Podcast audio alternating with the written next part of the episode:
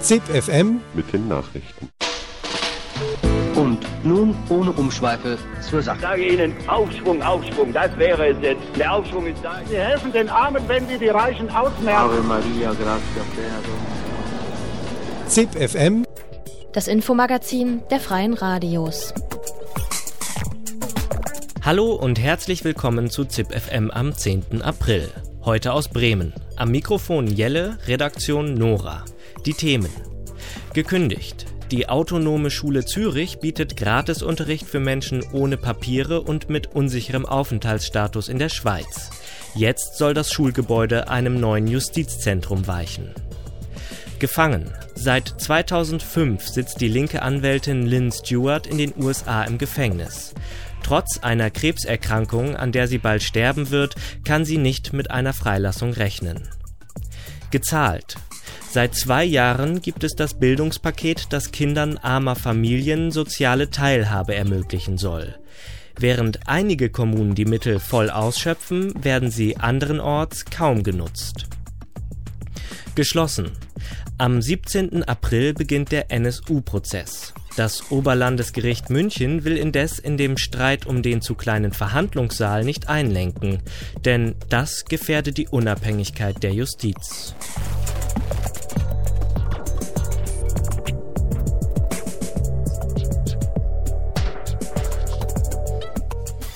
Integration. Das wird von Sans-Papiers, Asylsuchenden und Migrantinnen oft gefordert. Zuerst mal sollten sie die deutsche Sprache lernen. Doch Sprachkurse sind oft knapp, teuer und selten gut gemacht. In Zürich gibt es dafür einen Ausweg, die autonome Schule. Das selbstverwaltete Bildungsprojekt wird seit drei Jahren von und für Migrantinnen in einer Baracke in der Nähe des alten Güterbahnhofes betrieben. Nun droht das aus. Die Autonome Schule Zürich soll Ende April ihr Schulhaus räumen. Die Besitzerin des Areals will den Vertrag nicht mehr erneuern. Die Schule soll ausgerechnet einem Neubau des Züricher Polizei- und Justizzentrums weichen. Um weiterhin autonom lehren und lernen zu können, fordert die Autonome Schule nun neue Räume.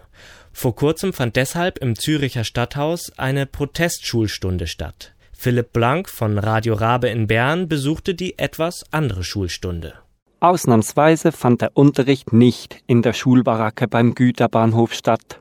Aus Protest verlegten die autonomen Schülerinnen und Schüler ihren Unterricht in die Eingangshalle des Zürcher Stadthauses. Im etwas anderen Unterricht wird gelernt, warum es die autonome Schule unbedingt und auch weiterhin brauche. Ein zusammen. Wir wollen ein Schulhaus. Wir wollen Deutsch lernen. Jonis Hassan ist einer der rund 150 Anwesenden. Er besucht seit einem Jahr die Kurse der autonomen Schule. Ich fragte ihn, warum er protestiert. Ich habe in der autonomen Schule viele Sachen gelernt, auf Deutsch, Englisch, Mathematik, verschiedene Sachen. Ich kann nicht auch einmal alles sagen. Ich habe viele Kulturen kennengelernt, viele Sachen. Und wir brauchen unbedingt einen neuen Haus. Die Zürcher Stadtpräsidentin Corinne Mauch ließ die Aktion im Stadthaus gewähren. Den speziell an sie gerichteten Brief empfing sie jedoch nicht eigenhändig. Ein Schüler verlas ihn deshalb zum Schluss der Aktion. Keine Bewilligung, keine Schulhaus, keine Arbeit. Was ist unsere Zukunft, wenn wir keine Arbeit und keine Schule haben? Sollen wir kriminal werden? Wohin sollen wir gehen? Wir werden uns nicht in Luft auslösen. Warum die Gratisschule kaputt machen? Wir haben kein Geld, um eine Schule zu bezahlen. Nur wenn man gut sprechen kann, kann man sich in die Gesellschaft integrieren. Die autonome Schule fordert einen Ort, über den sie selbst verwaltet und rund um die Uhr verfügen kann. Über 30 Immobilienbesitzer wurden bereits angeschrieben. Die Stadt Zürich als große Immobilienbesitzerin werde jedoch besonders in die Pflicht genommen, erklärt Corinna Schaub. Sie ist eine von über 50 freiwilligen Kursleitenden, die sich in der autonomen Schule engagieren. Also die Stadt ist natürlich eine sehr große Immobilienbesitzerin, deswegen sind wir hier symbolisch auch für die anderen, weil es hier auch ein öffentlicher Ort ist, wo wir mit unserer Forderung gesehen werden. Wenn die Stadt immer von Integration spricht, dann müssten sie uns einen Raum geben und für uns ist es wichtig, wir wollen nicht einen Raum, über den die Stadt dann bestimmt, sondern wir bestimmen selber darüber, was wir dort genau machen. Die autonome Schule bietet nach eigenen Angaben jede Woche 160 Stunden Deutschkurse an. An Kurstagen besuchen bis zu 200 Sans-Papiers asylsuchende Migrantinnen oder Migranten die autonome Schule. Dank dem großen Einsatz von Freiwilligen sind alle Kurse kostenlos. Corinna Schaub. Ein Projekt wie unseres, wo sich alle als Gleiche engagieren können und teilhaben können, gibt es nicht. Es ist ja eine politische Strategie, ähm, abgewiesen Asylsuchenden und Sans-Papiers keine Kurse zu bezahlen. Das heißt, die Stadt bietet natürlich diesen Personen nichts an. Von Integration sprechen und Sans-Papiers oder Asylsuchende ausschließen. So lautet der Vorwurf seitens der autonomen Schule. Christoph Meyer ist Leiter der Integrationsförderung der Stadt Zürich. Er bestätigt, dass Sans-Papiers und abgewiesene Asylsuchende offiziell nicht von den städtischen Integrationsmaßnahmen profitieren sollen. Ich fragte ihn, was er als Leiter der Integrationsförderung von den kostenlosen Deutschkursen der autonomen Schule hält. Die autonome Schule ist prinzipiell jetzt im, im Sprachförderungsbereich tätig und hier hat die Stadt Zürich ein eigenes Sprachförderkonzept. Wir subventionieren Deutschkurse, an denen über 2000 Personen pro Jahr teilnehmen. Und für diese 2000 Leute, für all diese Kurse, da gibt es ein Konzept, das unter anderem auch vorgibt, dass für die Kursteilnehmerinnen der Beitrag so subventioniert wird, dass er nur noch 5 Franken beträgt. Aber was nicht vorgesehen ist in diesem städtischen Konzept, sind Kurse, die, die gratis angeboten werden. In diesem Sinne hat die, die, hat die, haben diese Deutschkurse der autonomen Schule keinen Platz im städtischen Sprachförderkonzept. Zur Frage, ob die Stadt Zürich als große Immobilienbesitzerin der autonomen Schule zu einem neuen Schulhaus verhelfen soll, konnte Christoph Meyer keine Stellung nehmen. Dies sei Sache der Politik. Seitens des Zürcher Stadtrates hält man sich allerdings bedeckt. Eine Antwort sei spätestens in sechs Monaten zu erwarten. Was geschieht aber, wenn die autonome Schule Ende April ihre Schulzimmer räumen muss? Raphael Jakob ist seit der Gründung der Schule mit dabei. Er erinnert daran, dass die Schule bereits zehnmal erfolgreich einen neuen Standort fand. Meist wurden die nötigen Räume einfach besetzt. Und diesmal? Wenn wir keine legale Lösung finden, die auch unseren Vorstellungen entspricht, äh, dann kommt absolut wieder eine Besetzung in Frage.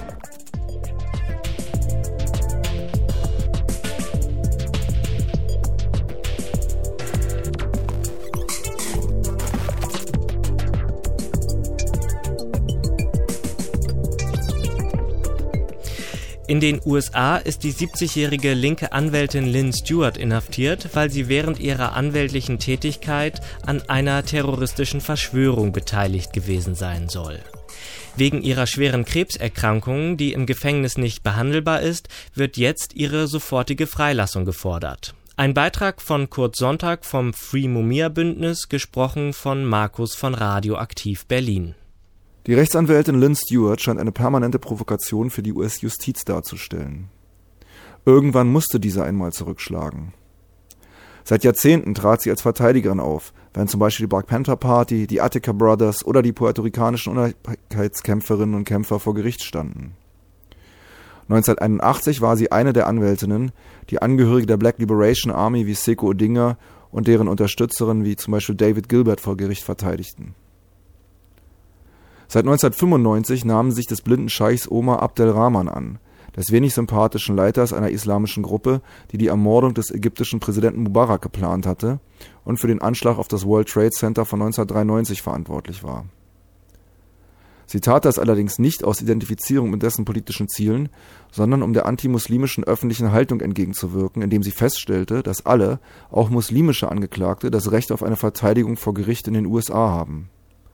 Keine und kein anderer Anwalt hatte sich zuvor bereit erklärt, dem Angeklagten juristischen Beistand zu leisten. Unter dem Patriot Act wurde sie angeklagt, die Öffentlichkeit über den Fall informiert zu haben. Lynn Stewart kam ihr juristischer Einsatz für den Scheich teuer zu stehen. Ihr wurde die Anwaltslizenz entzogen und sie wurde zu 28 Monaten Gefängnis verurteilt. Am 15. Juli 2010 wurde sie wegen angeblichen Meineids und der fehlenden Einsicht in die Verwerflichkeit der Verteidigung des blinden Scheichs Omar Abdelrahman nochmals zu zehn Jahren Haft verurteilt. Dass die US-Regierung inzwischen diplomatische Beziehungen zu der im Sommer 2012 gewählten und heftig umstrittenen ägyptischen Regierung unterhält, aus deren politischen Umfeld Scheich Abdelrahman kommt, scheint dabei niemanden der Behörden zu interessieren. Zum Zeitpunkt ihrer Verurteilung war Lynn Stewart 70 Jahre alt und hatte schwere Gesundheitsprobleme. In Haft hat sie seitdem eine Krebsoperation gehabt. Sie wird im Gefängniskrankenhaus von Fort Worth in Texas festgehalten.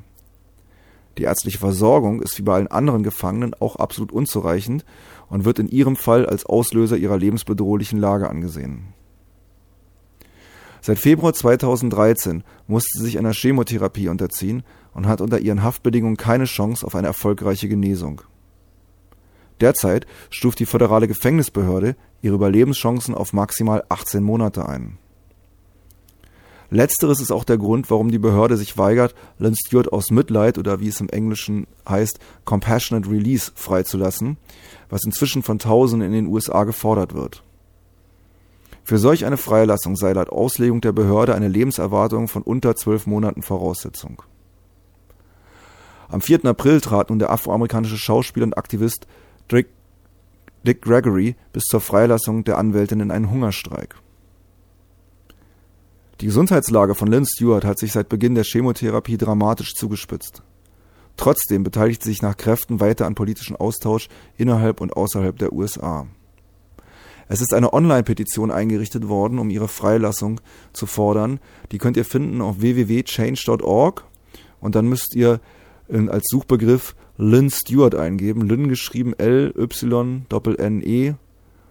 und Stewart S-T-E-W-A-R-T. Es gibt auf der äh, Mumia Hörbuchseite einen deutschsprachigen doppelseitigen A5-Flyer als Kopiervorlage. Den findet ihr, wenn ihr auf Postamt klickt, Postamt für Gefangene, und dort einfach auf die Datei Lynn Stewart und dann könnt ihr eine doppelseitige deutschsprachige Kopiervorlage im A5-Format euch herunterladen, kopieren und weiterverteilen, um Öffentlichkeit herzustellen. Die englischsprachige Webseite für Lynn Stewart ist www.lynstewart.org.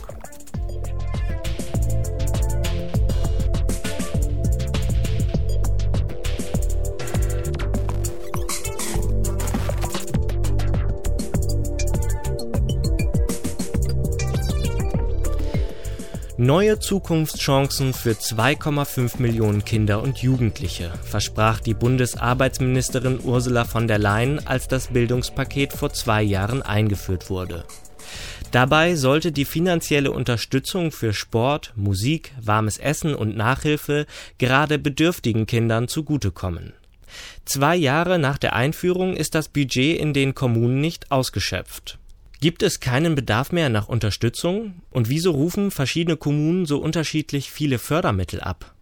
Ludmila Elsässer von Radio Lora aus München fragt das Siegfried Stresing, den Bundesgeschäftsführer des Deutschen Familienverbandes. Also in der Tat sind etwa nur 60 Prozent der vom Bund zur Verfügung gestellten Mittel abgerufen worden.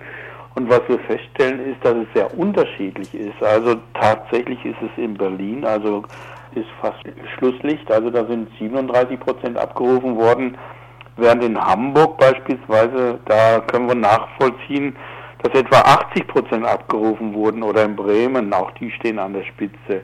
So, jetzt muss man natürlich fragen, was ist denn so unterschiedlich in diesen Kommunen? Und da müssen wir feststellen, Bremen als Spitze beispielsweise, die haben zusätzliche Mittel der Kommune zur Verfügung gestellt, haben ein sehr unkompliziertes Verfahren.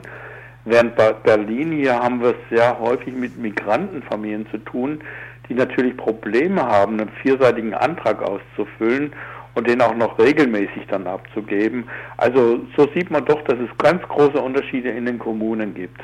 Braucht man also ein in den Kommunen, wo eine schlechtere Nachfrage herrscht, einen ähm, starken Bürokratieabbau? Wie sehen Sie das? Naja, also wir waren ja von Anfang an überhaupt äh, dagegen, so, so eine starke Bürokratie wieder reinzugeben bei den Familien. Also wir müssen uns ja vorstellen, Vorgabe war ja zunächst mal, dass das Bundesverfassungsgericht gesagt hat, unsere Kinder, die Kinder von Hartz-IV-Familien, können nicht angemessen an dieser Gesellschaft teilhaben. Und jetzt hätte der Gesetzgeber ja ganz einfach das machen können, was er immer macht, wenn er meint, dass jemand nicht teilhaben kann an unserer Gesellschaft, nämlich einen Zuschuss, eine Transferleistung anheben. Hier war aber Misstrauen gegenüber der Familie im Vordergrund gestanden. Das heißt, es war die Diskussion, dürfen wir den Hartz-IV-Familien noch mehr Geld in die Hand geben? Und der Gesetzgeber hat sich dazu entschieden, nicht gute Scheine, sondern Gutscheine zu verteilen, damit das Ja den Kindern zugutekommt. Das heißt, ein ganz starkes Misstrauen der Familien war Grund für diese enorme Bürokratie, die jetzt dazu führt, dass die Familien gar nicht in den Genuss dieser Förderung kommen.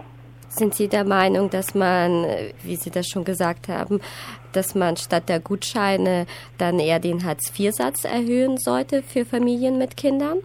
Ja, selbstverständlich. Also wir sind schon der Auffassung, dass man Familien auch was zutrauen sollte. Also natürlich wissen auch wir, dass es durchaus Menschen gibt, die mit Geld nicht umgehen können oder ganz schlecht umgehen können. Also dass jemand tatsächlich Geld in Alkohol umsetzt, ist mir auch nicht ganz unbekannt. Aber das sind Fälle, wo wir dann der Meinung sind, also hier muss natürlich eine direkte Hilfe ansetzen, aber ich kann nicht grundsätzlich ein Misstrauen gegenüber den Familien haben und sagen, also ich darf denen möglichst kein Geld in die Hand geben. Kein Mensch käme auf die Idee zu sagen, also äh, dein Arbeitgeber, der sollte jetzt Gutscheine in die Hand drücken oder irgendwelche Verpflegung oder sonst was. Also dieses ewige Misstrauen gegenüber Familien, das stört uns schon wahnsinnig eine sehr hohe Bürokratie und hohe Verwaltungskosten. Ja. Sind Sie der Meinung, dass das Bildungspaket damit gescheitert ist oder besteht da noch irgendwie eine Möglichkeit zur Rettung? Na, das Paket als solches ist natürlich nicht gescheitert. Ich habe ja vorhin auch äh, schon positive Beispiele genannt. Und ich denke auch, äh, es gibt sehr viele Kommunen, die was Gutes damit anfangen. Aber die Idee, die dahinter gesteckt hat, Bildung und Teilhabe der Kinder an unserer Gesellschaft, das ist tatsächlich in dieser Form nicht geschehen. Und da muss man einfach den, den, den Familien das Geld, was sie brauchen für ihre Kinder, in die Hand geben und sagen, tut es bitte ordentlich für eure Kinder anlegen. Und die meisten Eltern werden das auch tatsächlich tun. Die Frage ist ja, hat es auch zu was Neuem geführt? Also beispielsweise der Nachhilfeunterricht. In etlichen Kommunen wissen wir, die, äh, die haben gesagt, wir brauchen keine Gutscheine für Nachhilfeunterricht, sondern wir müssen dafür sorgen, dass der Unterricht so gestaltet ist, dass auch das letzte Kind mitkommt. Also das ist ja an sich der Ansatz gewesen und es darf kein Kind verloren gehen. Und wenn Schule so ausgerichtet wäre, dass man nicht erst eine Bestätigung braucht, eine schriftliche Bestätigung, dieses Kind braucht Nachhilfe, sondern wenn die Schule darauf ausgerichtet ist, das letzte Kind auch mitzunehmen, dann brauchen wir so ein Bildungspaket gar nicht, also zumindest nicht in dieser Form. Oder anders, ein Musikunterricht. Also wenn ihr pro Monat 10 Euro Zuschuss bekommt für Musikunterricht und der kostet dann 40, 50 Euro, also es ist kaum eine Neuanmeldung in den Musikschulen zu vermelden aufgrund dieser Gutscheine, weil die Eltern ja immer noch einen relativ hohen Anteil Eigenanteil einbringen müssen. Also das, was man vorgesehen hat, nämlich was Neues zu schaffen, das ist tatsächlich nicht geschafft worden.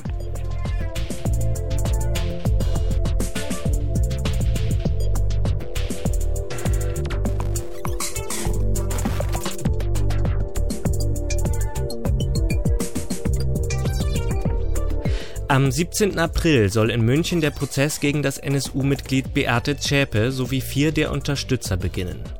Ein breites antifaschistisches Bündnis ruft deshalb zu einer bundesweiten Großdemonstration in München am Samstag, dem 13. April auf. Die Demonstration soll auch auf den alltäglichen und staatlichen Rassismus aufmerksam machen, der das Fundament für das Entstehen und Gedeihen von Naziterror bildet.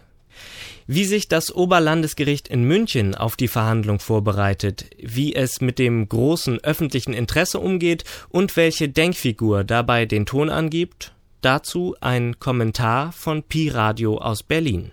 Wenn in den letzten Tagen und Wochen vom Oberlandesgericht München die Rede ist, dann meist vom Prozess gegen das mutmaßlich letzte lebende Mitglied des oft schlicht Terrortrio genannten nationalsozialistischen Untergrunds, NSU. Doch geht es hier nicht um das inzwischen auf über 130 Personen geschätzte Unterstützernetzwerk der Mörderbande und auch nicht über die Rolle verschiedener Verfassungsschutz, pardon, Verfassungsschutz genannter Inlandsgeheimdienste im beispiellosen Treiben des Zwickauer Trigos. Nein, hier in München geht es ab dem 19. April zunächst um zehn Morde, einen Bombenanschlag mit Dutzenden Verletzten und um die Bildung einer terroristischen Vereinigung. Es geht in den kommenden Wochen um den womöglich größten politischen Prozess der letzten Jahre, wo nicht Jahrzehnte, und es geht um die Vorbereitungen, die das Oberlandesgericht München trifft, um die bald mediale, bald personale Öffentlichkeit in den Prozess zu integrieren oder eben nicht trifft. Aber wir sind eben in Bayern und wie anders als bizarr könnte es hier nicht zugehen. Standhaft, wie sonst nur die Zinnsoldaten im deutschen Märchen, weigert sich das Oberlandesgericht, größere Räume oder gar Ton- oder Videoübertragungen des Prozesses zuzulassen. Ob zwar schon jetzt auch dem dümmsten Knochen im modernden Gebälk einer bajuwarischen Justitia klar sein sollte, dass der avisierte Sitzungsraum viel zu klein bemessen ist, um die zahlreichen zu erwartenden Besucherinnen und Besucher fassen zu können, aber um Fassung, Verfassung oder der, das Bewahren derer geht es hier in diesem Bundesland, in dem allein fünf der zehn Morde passiert sind, es sagt sich so leicht, also um Verfassung und ein anderes Empfinden als ein spezifisch deutsches Rechtsempfinden geht es hier offenbar nicht. Vielmehr taucht, als liege München nicht in der Tiefebene des Isar-Vorlandgletschers, sondern im tibetischen Himalaya gebetsmühlenartig eine Figur auf, ein Begriff, eine Formulierung, die Rede von der Unabhängigkeit der Justiz. Hell leuchtet sie wie eine Fata Morgana dem Dürstenden am Horizont. Etwa wenn Tino Brandt, der vom Thüringischen Landesamt für Verfassungsschutz nachweislich 200.000 Euro ausgestattet wurde, um als V-Mann militante und offenbar auch mörderische Neonazi-Strukturen aufzubauen.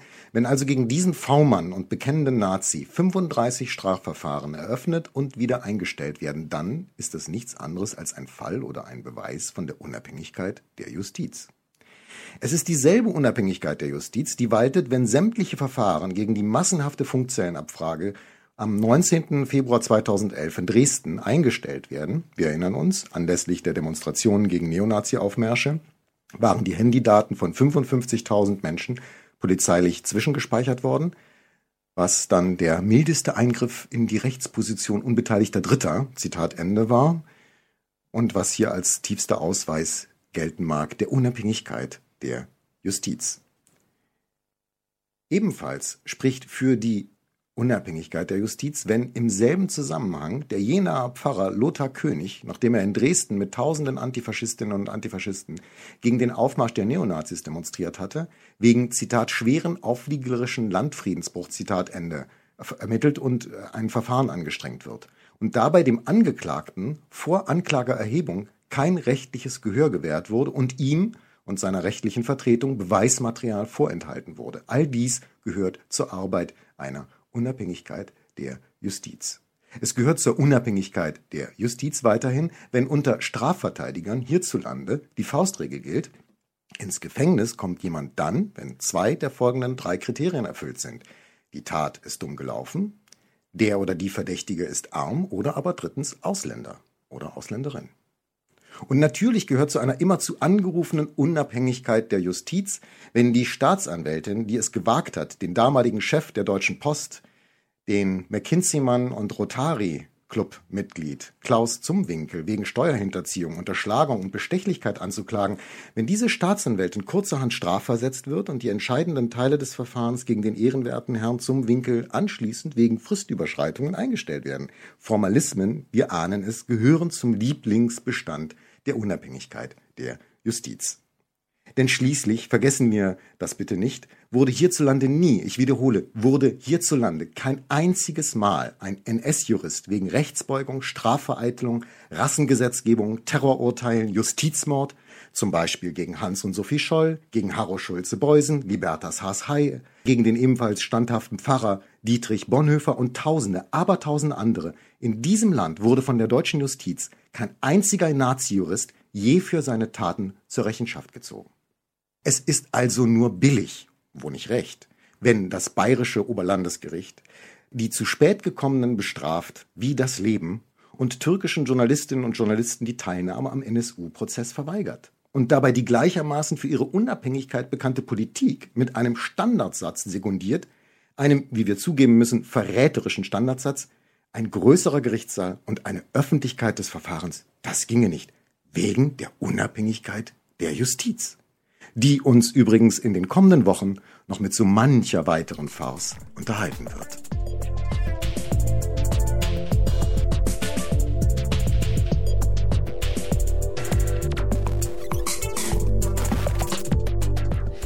Das war ZipFM für heute. Vielen Dank fürs Zuhören. Weitere Informationen und alle Beiträge in voller Länge gibt es unter freie-radios.net und zip-fm.net. Das nächste ZipFM hört ihr morgen am 11.04. von Coloradio aus Dresden.